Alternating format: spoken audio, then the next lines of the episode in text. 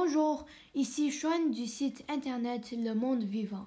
Je vous bienvenue au premier épisode du balado de la série Apprendre avec l'encyclopédie.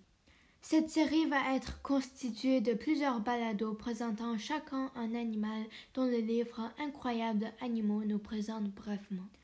En effet, ce livre est une encyclopédie sur le règne animal qui nous parle des différents phylums ou classes des animaux. J'apprécie grandement ce livre et je vais choisir un animal à vous présenter chaque épisode. Je vais toujours commencer avec le résumé de quelques aspects sur lesquels le livre nous a enseigné, suivi par mes réactions ou impressions. Je terminerai le balado avec quelques faits intéressants ou des recherches supplémentaires que j'ai faites.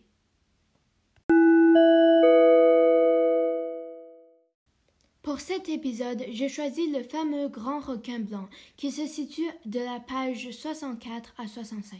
Son nom scientifique est le Carcharodon carcharias. Sa taille est près de 7 mètres de long.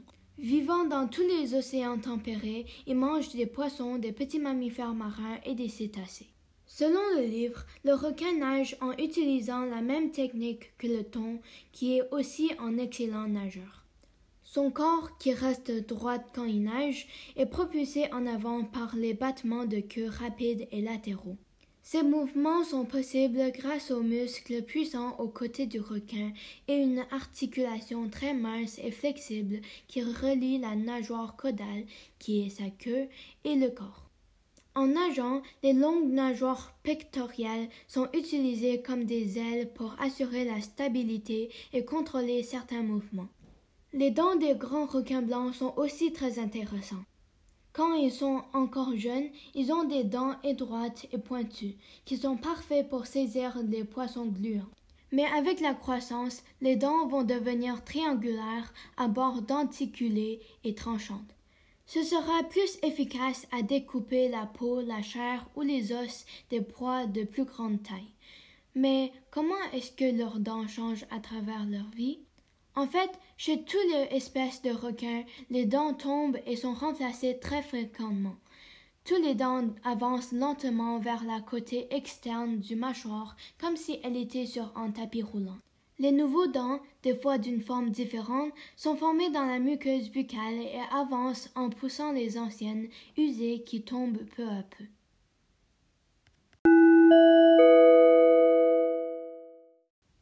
Suis vraiment impressionné à comment les requins remplacent leurs dents, car ça semble si mécanique et artificiel que je peux difficilement croire que c'est en œuvre de la nature. Ceci renforce encore une fois l'idée que la nature semble avoir aucune limite et peut créer toutes sortes de créatures fascinantes.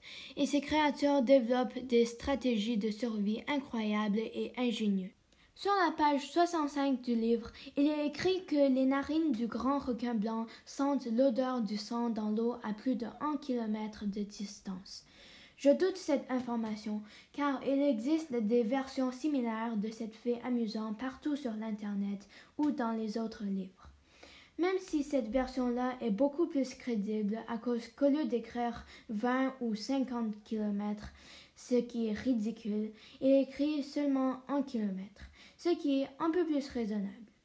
Le problème avec ça, c'est qu'il n'y a pas de moyen de tester si un requin peut vraiment sentir du sang dans l'eau à plus de 1 km de distance. Car même si le requin a senti l'auteur, il décidera peut-être que ça ne vaut pas la peine de parcourir la distance pour un tout petit peu de sang. Et il ne fera rien, comme s'il n'a pas réellement senti cette odeur. En faisant de la recherche sur l'odorat des requins, j'ai trouvé un fait intéressant, ce qui est que les petits pores sur le museau des requins contiennent des récepteurs appelés ampoules de Lorenzini, qui détectent le champ électrique produit par les mouvements des animaux proches. C'est comme ça que les grands requins blancs localisent leur proie dans le nord.